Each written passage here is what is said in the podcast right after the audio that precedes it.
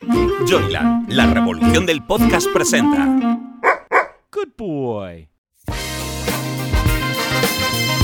El papel de un agente literario pues sirve también mucho para aconsejar sobre, eh, pues sobre la carrera que debe emprender ese autor, sobre el tipo de libro que tiene que hacer, sobre la cantidad de libros que publica al año, porque es que hay autores que quieren publicar 3, 4 libros al año, con lo cual, mmm, claro, es muy complicado. Entonces, a ver, ¿qué es lo más difícil para ti de todas las miles de teclas que tienes que tocar con los autores? Pues para mí quizás lo más difícil, ¿sabes cuál es? Es cuando me vienen con una novela ya que de repente les, les dejo sueltos, porque no he oído hablar de ellos en un rato, y de repente me vienen con una novela nueva. Y sin decir nada. Y sin decir nada. Y esa novela es infumable o... O, o invendible. O invendible. Claro, claro. eh, ¿Y qué haces? O sea, es, una, es un momento complicado. Delicado. Complicado. Bueno, yo me acuerdo que alguien que estaba haciendo un, un, un libro sobre el mundo editorial um, eh, me hizo una serie de preguntas y yo le contesté que yo pensaba que mi que mi um, que mi trabajo es sobre la gestión del no. Después de trabajar muchos años en el mundo editorial, Carmen Fernández de Blas nos revela en su podcast Quiero un libro tuyo anécdotas, secretos, historias curiosas o divertidas que se esconden tras la publicación de un libro. Pero, sobre todo, personas, seres humanos más que autores que merece la pena conocer y que nos presenta en cada episodio. Hola, soy Carmen Fernández de Blas y esto es Quiero un libro tuyo. Hoy tenemos en el podcast a una persona que sé que va a interesar eh, muchísimo a todos los que les gusta escribir, los que quieren cumplir el sueño de publicar y los que no saben cómo moverse en el mundo literario. Traigo a un agente literario. Y a un agente literario que nos va a explicar en qué consiste, porque yo creo que la mayoría de los que escuchan este podcast no sabrán exactamente qué es un agente literario. Y dentro de los agentes literarios una especialmente con gran experiencia, que además es muy amiga, hemos trabajado mucho juntas, que empezó hace ya bastantes años y que os va a contar eh, cómo es y qué hacer y vamos a hablar de, de, de sueños, de libros y de cómo llegar a publicar. Eh, os presento sin más a Alicia González Exterlin, directora de la agencia literaria Bookbound. Hola Alicia. ¿Qué tal Carmen? Que ya sabes que si tú me dices ven, aquí que me Pues tienes. no sabes lo, lo, la alegría que me das porque estoy convencida de que la gente no tiene ni idea de tu trabajo. Y yo creo que es muy bueno que, que se, lo, se, lo, expliquemos hoy entre mm. las dos, porque a mí también me pasa que, que, como a ti, que la gente te dice, bueno, ¿y qué hago? ¿Y qué hago con mi libro? ¿Y qué hago con mi novela? ¿Y cómo le mando a un agente literario? ¿Y quiénes son? Y eh, bueno, y es verdad que no se sabe. Nosotros en el mundo del, del libro trabajamos con mucha naturalidad, dando las cosas por sabidas, pero es verdad que fuera de nadie nos conoce. Entonces, para empezar, Alicia, quiero que expliques qué es un agente literario. Sí, bueno, yo siempre mmm, que me preguntan qué haces, digo, agente literario, todo el mundo me mira así, ¿y eso qué es?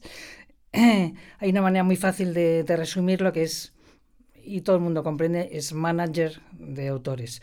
Eh, lo que pasa es que no es solamente eso. Es decir, eh, yo llevo la carrera de escritores, eh, pero también represento a editoriales extranjeras, a agentes extranjeros, a autores extranjeros para conseguir que se traduzcan sus libros en, en España, en español. ¿no? pero bueno, básicamente esto, esa pequeña frase lo puede resumir, ¿no? Eh, manager de autores, que más o menos todo el mundo sabrá qué es eso. ¿no? Sí. Yo creo que hay también una fase importante en la que creo que tú empezaste, que es exactamente esa de traducir o de traer la literatura o los libros extranjeros a España. Eso se suele hacer a través de agentes, como en el caso de Alicia, donde tú has traído a España muchísimos autores eh, de, de, distintas temáticas y no solo literarias, sino... Sí de, de, de, muchas cosas, de muchas temáticas que, es la manera de que se publiquen en España. Esa es una de las funciones. Y luego, probablemente más, con más interés para la gente que nos escucha, es para los autores españoles, españoles, latinoamericanos o los que sueñan con publicar un libro. ¿Qué les decimos a estos soñadores, Alicia? ¿Qué les decimos? La verdad, la verdad hay que decir, pero ¿qué les decimos? Bueno, es que es, um, es mucho mejor a través de un agente literario, porque el agente literario, es decir, um, no es solamente encontrarte la editorial, ¿no? Es decir, es uh, también es el primer filtro, es decir, um, coges una novela y puedes, puedes decir, bueno, pues esta novela la tienes que cambiar aquí, allá, eh, o esta novela realmente no es el momento para intentar publicarla, o si la cambias por aquí o por allá puede funcionar mejor. Eh, ese es todo ese trabajo previo antes de que llegue un editor. Es eh, ya los agentes eh, literarios nos llegan cientos, cientos de, de, manuscritos todo el rato. Es decir, cada mes yo a mí me llegan 100, ciento y pico, eh, de los cuales eh, solamente unos pocos les digo que sí, eh, que lo voy a leer. Pero es que a las editoriales llegan una cantidad ingente absolutamente imposible de, imposible de, de, asumir, ¿no? entonces somos el primer filtro, es decir, un, algo que llega de, mis manos Em, eh, ya además los editores saben más o menos cómo soy yo, eh, eh, qué son las cosas que me gustan, qué, son las cosas que más o menos les voy a ofrecer. Y hay una relación previa de muchísimos años, ¿no? Em, y bueno, pues es ya una especie como de garantía. No quiere decir que al final lo vayan a contratar, pero por lo menos está clarísimo que lo van a leer, ¿no? Eh, que eso en, en este mundo es dificilísimo. Sí, no, no, esto yo como editora sí tengo que deciros que efectivamente lo que llega de un agente y de un agente como Alicia, pues tú lo vas a lo vas a estudiar, lo vas a mirar y lo vas a contratar o no, pero efectivamente lo vas a trabajar. Eh, hay mucha gente que escribe y hay que saber también cómo se envían las cosas. Las editoriales es prácticamente imposible eh, eh, que, se pueda, que se pueda leer. El otro día alguien que conozco por razones, vamos, fuera de trabajo, me contaba y le digo, mira, es que es normal que no te hayan contestado de la editorial. Es que en las editoriales reciben, recibimos tantas cosas y además mandar un manuscrito es, señores que me escuchan, es un error. Porque nadie se va a leer 300 páginas, 200 o 400 de algo.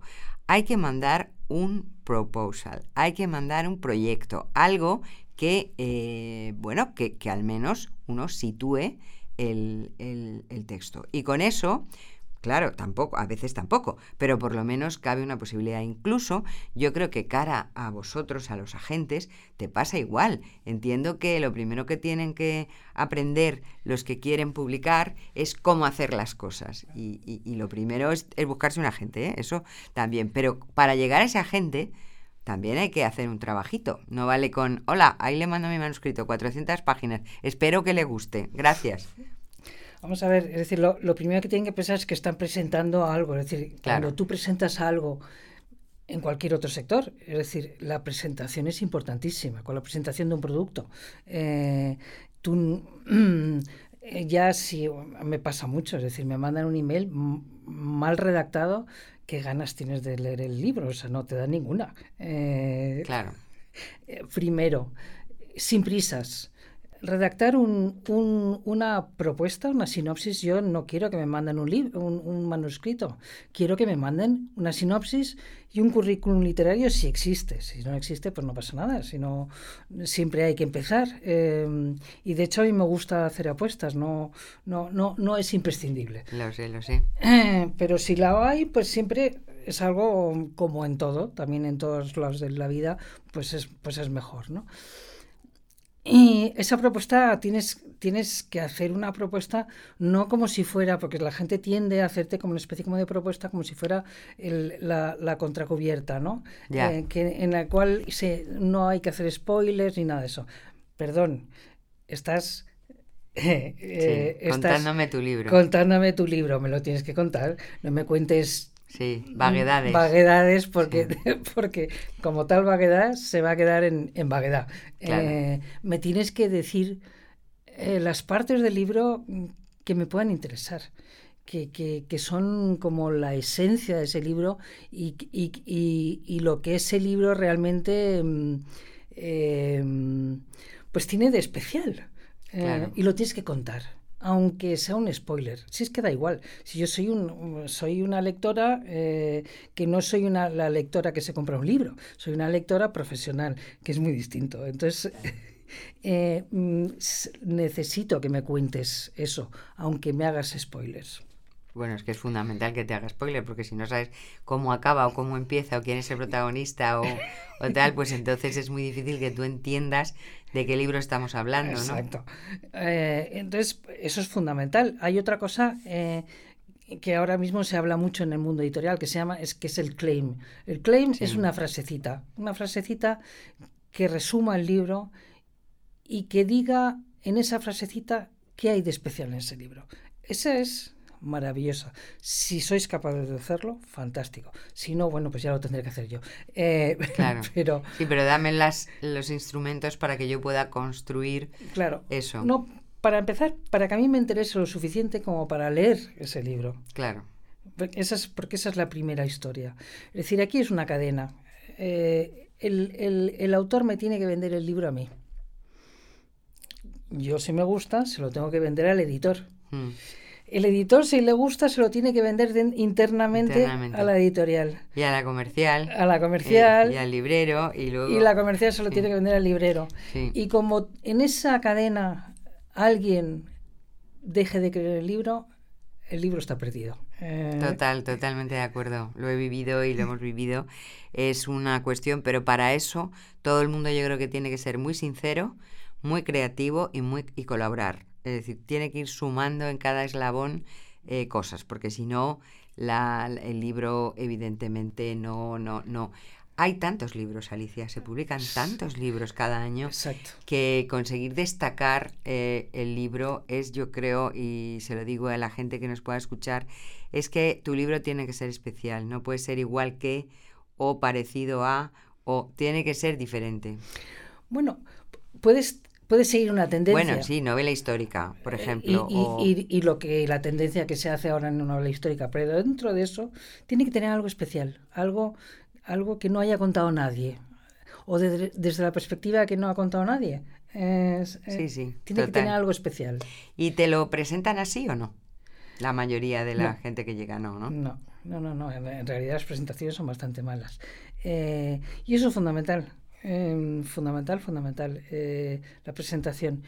Mm, porque yo, seguro que, que, he dicho que no quiero leer muchos libros que puede ser que a lo mejor estaban bien, pero que claro, ya es que ante la inmensidad de lo que mm. te van mandando, pues vas, vas cribando como puedes, ¿no? Normal. Otra cosa, fundamental, fundamental. Es decir, si mandas un, un, un manuscrito, si yo ya lo pido, por favor, con letrita un poquito normal. Que, se lea. Que nosotros leemos en, en, en, iPad, leemos en, digital, porque si no tendríamos la oficina llena de... La tuvimos en su día, cuando no había estas... estas eh, pero ahora mismo es en digital, entonces tienes que estar abriendo. Ya no, ya no te apetece leer, es decir, cuando tienes que estar abriendo una... Y, eh, y, y, y, y bien es tu libro, es tu niño, es decir... Eh, cuídalo. Cuídalo. ¿Cuántos, eh, decías, cuántos aceptas y cuántos rechazas aproximadamente de lo que recibes? Pues eh, acepto, digamos, un 10% y rechazo el 99%. Claro. Eh, quedan, son muy pocos los elegidos, como aquella frase, ¿no? Bueno, es que es muy difícil. Yo cuando me preguntan también digo que es que este mundo es muy competitivo, muy difícil e incluso no basta con que tu novela esté bien o que no esté mal escrita o que sea interesante, sino que tiene que destacar porque el mundo es muy duro, muy competitivo y, y como, como bien dices, tienes que empezar por vendérselo a tu agente para que crea en él por algo y así empiece una cadena que puede terminar en la publicación o no. ¿Y, y qué, ¿Y qué temáticas te envían más? ¿Cuáles son las que ahora recibes? ¿Qué tipo de libros?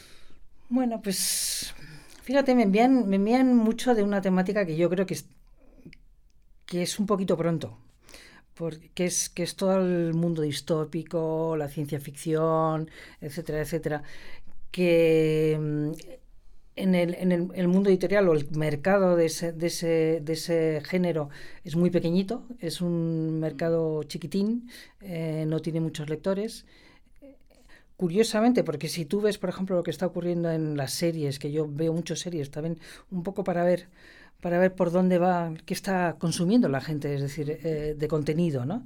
Y, ve, y, veo que hay mucho eh, serie que tienen un componente de fantasía. Yo, yo creo que eh, ese, ese género en algún momento despegará, pero ahora mismo no funciona. No funciona porque las editoriales no están eh, desarrollándolo.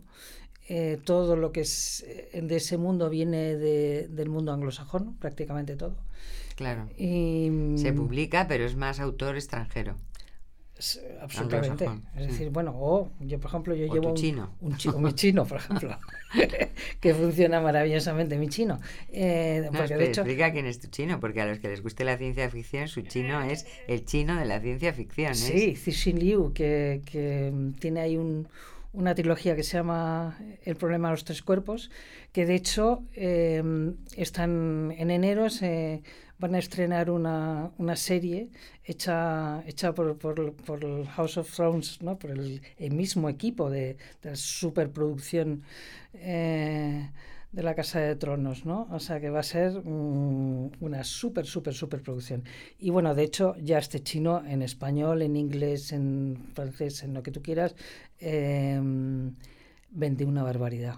Eh, pero muchísimo. Pero vende el chino, eh, tengo algún, algún inglés eh, y eh, todo este mercado, es decir, son como una serie de fans que ellos conocen perfectamente lo que es el mercado americano, lo que el, son, sobre todo el mercado americano. Muy nicho, ¿no? Es un mercado nicho completamente. Pero yo creo que pasará, que, que, que, que, que será un poquito lo que es que tenemos mucha jerga en este, en este eh, pasará mainstream, que quiere decir a, al público general, ¿no? Eh, claro, hombre, de hecho, el, eh, tu, tu con todos los respetos a nuestro al chino, el autor chino, que por eso le llamamos así el chino, un poco en broma y, sí. y que nadie se ofenda, eh, eh, que ha vendido una barbaridad y yo sí, creo sí. que hay mucha gente que incluso no es lectora de ciencia ficción sí. que lo lee, ¿no? Y que lo ha leído y que le gusta. Porque tiene ese componente de, de no solamente ciencia ficción o ciencia ficción pura, pero lo que está pasando aquí ahora mismo, es decir, no sé si has visto en las series que es eh, pues una historia normal, un thriller, pero de repente eh, pasa de plano que hay temas temporales. Sí. Mm. El, el, eh, el, tema, hay, hay un tema de, de, tiempo, del tiempo, espacio-tiempo, uh -huh. que se está puesto, poniendo en cuestión.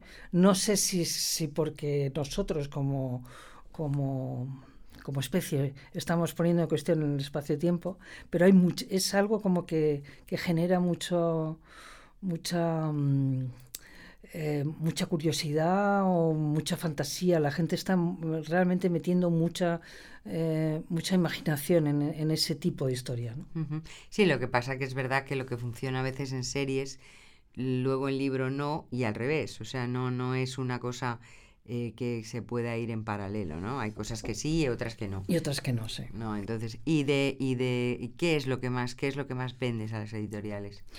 Bueno, vendo muchísima novela histórica, pero no la novela histórica clásica.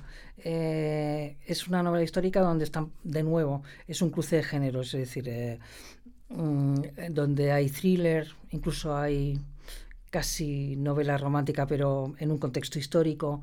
Eh, ese cruce de géneros funciona muy bien, con, con, una base histórica.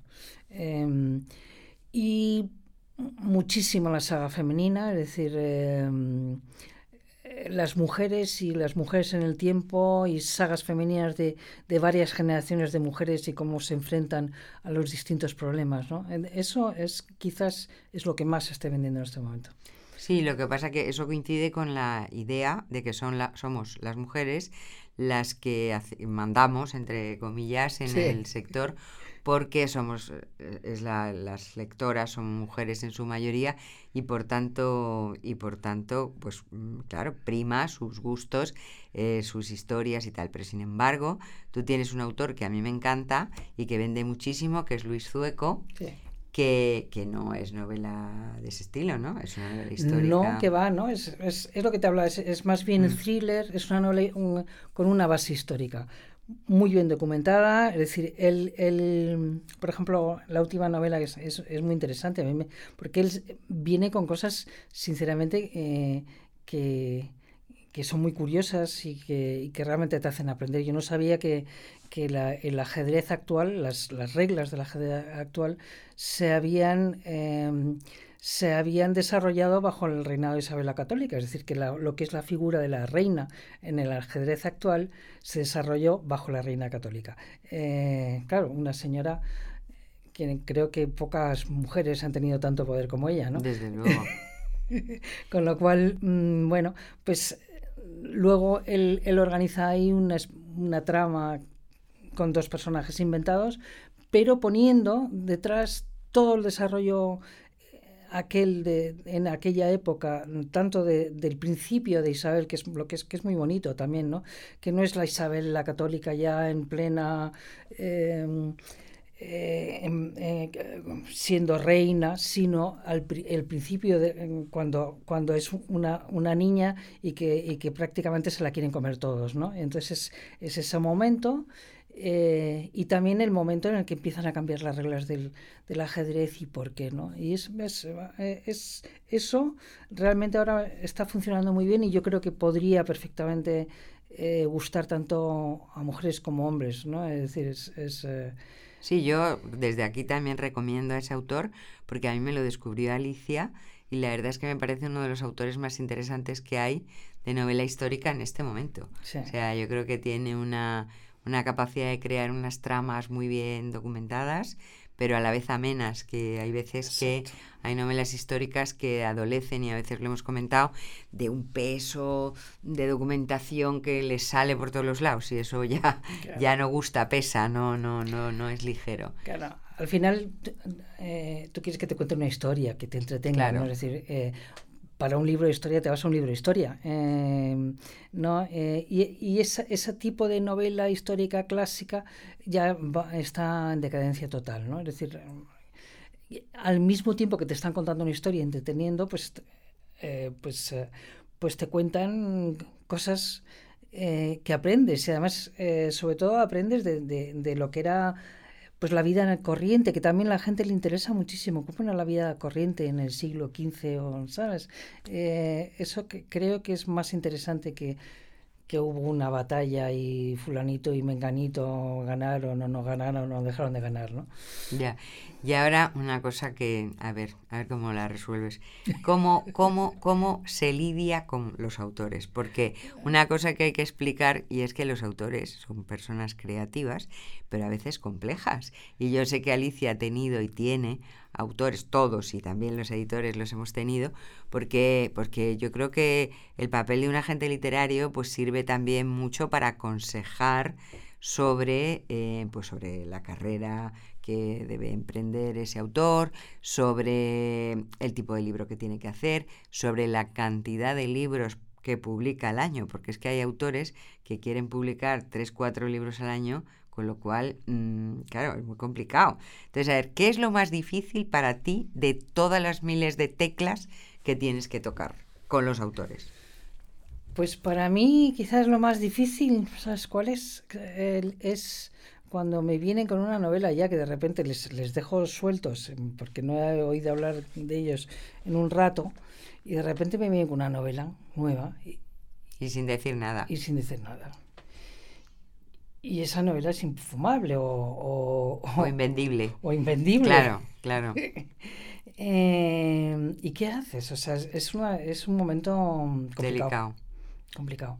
Bueno, yo me, me acuerdo que alguien que estaba haciendo un, un, eh, un libro sobre el mundo editorial mm, eh, me hizo una serie de preguntas y yo le contesté que yo pensaba que mi que mi em, que mi trabajo es sobre la gestión del no. Ya, es bueno eso, ¿eh? porque es verdad que el no es, es, más difícil que el sí. El sí es muy fácil. El sí todo el mundo lo manejamos Claro, bien. claro. Es decir, eso es, eso es muy fácil de manejar y muy fácil de recibir.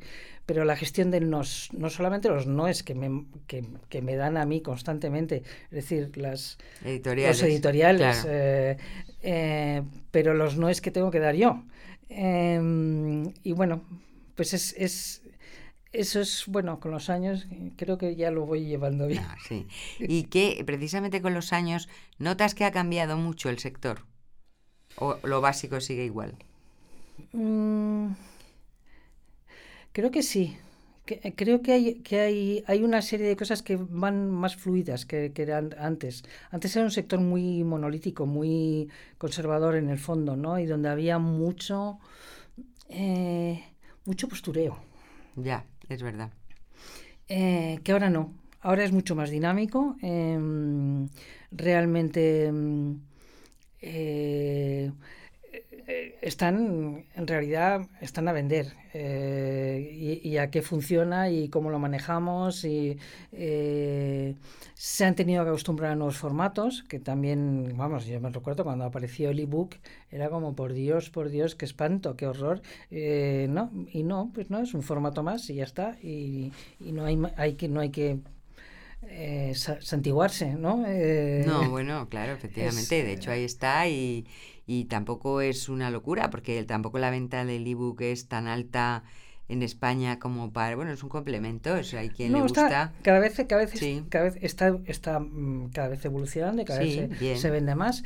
Pero bueno, es decir, todo tiene su sitio. Es decir, a lo mejor estás llegando a gente que si no, no llegarías. Claro, y eh, para vender fuera, a veces o gente que le cuesta, o, o- o también hay gustos. Hay mucha gente que le encanta leer en papel, pero hay otra que prefiere leer porque tiene su mm, iPad, ebook, lo que sea, y es mucho más cómodo de llevar, no pesa y tiene ahí un montón de libros, o sea que no es eh, incompatible. Luego imagínate que el, el- el español, es decir, con, con el, el- español, el- el español es impresionante, es decir, eh, la cantidad de millones que hablamos español, pero la cantidad de, de millones también de personas que aprenden español, decir, en todo el mundo. Eso a través del ebook, a través de estos eh, nuevos formatos, es mucho más fácil. Es, en realidad, estos formatos solamente han venido a añadir, ¿no?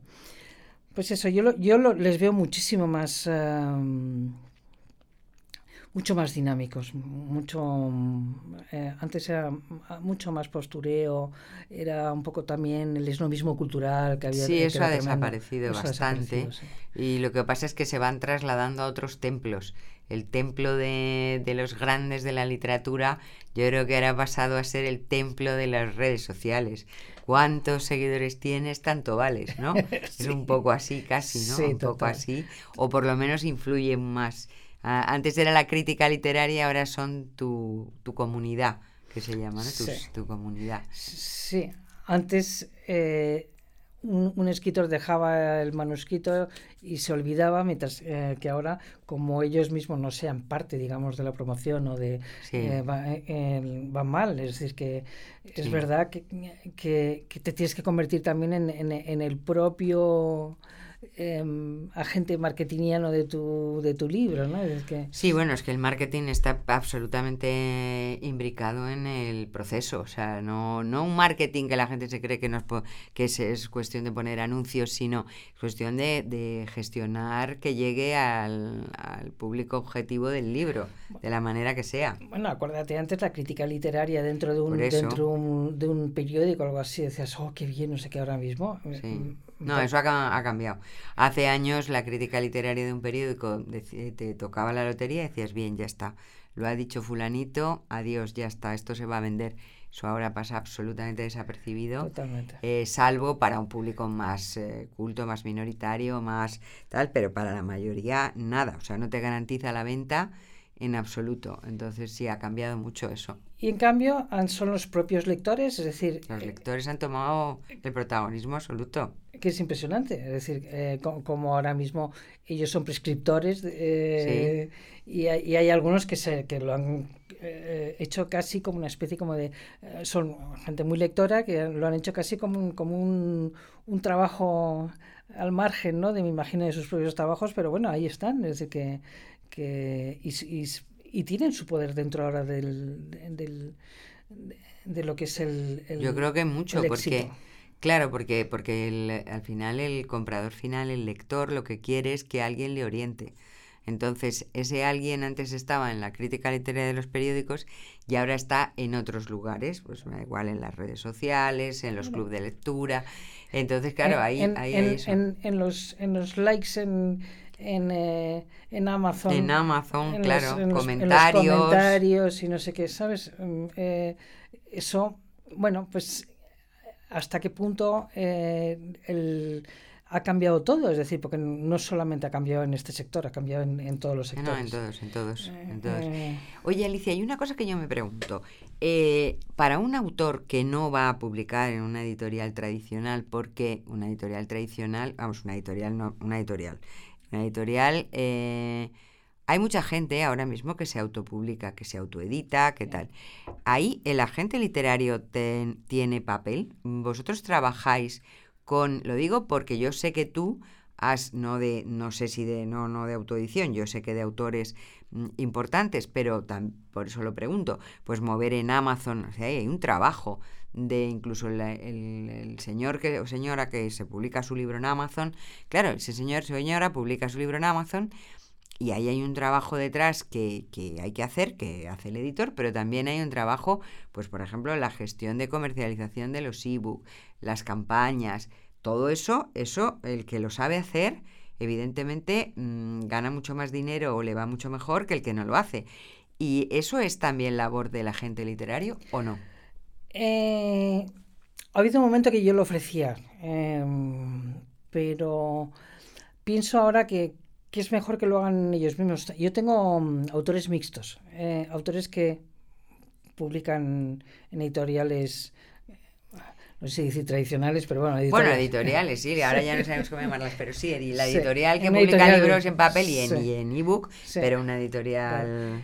Y, y, que, y, que también se autopublican em, y lo hace muy bien. De hecho, tengo un caso que es Mario Escobar, que como, ah, como, como no, para, no para de escribir eh, libros. libros. Este, este, hombre es una especie como de, de, caja llena de ideas que no paran de salir y de... ¿no? y de mm, eh, y, y, de alguna manera lo tiene que sacar y lo tiene que desarrollar, ¿no? Y, le va muy bien como autopublicado, muy bien. Eh, al igual que le va muy bien como publicado en, en editoriales eh, tradicionales, no solamente en España, sino que publican en Estados Unidos, publica y, vende muchísimo, y en, en, Polonia vende muchísimo. O sea que, bueno, se pueden hacer muchas cosas, ¿no?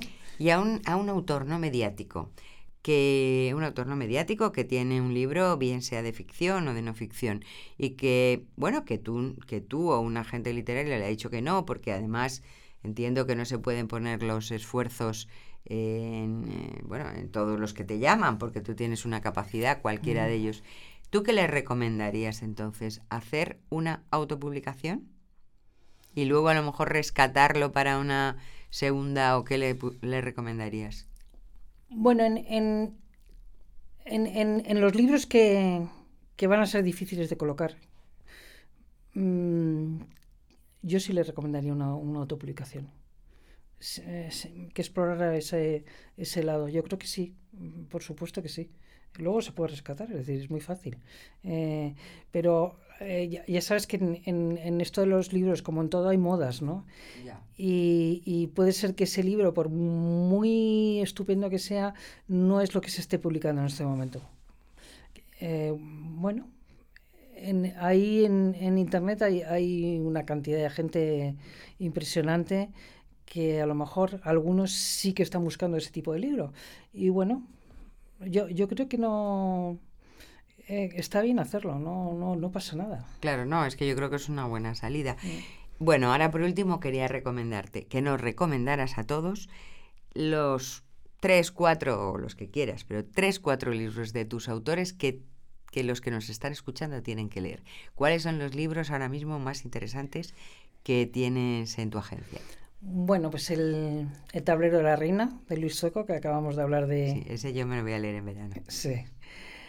Después, em, Las herederas de la Singer, eh, de Ana Elena Rivera.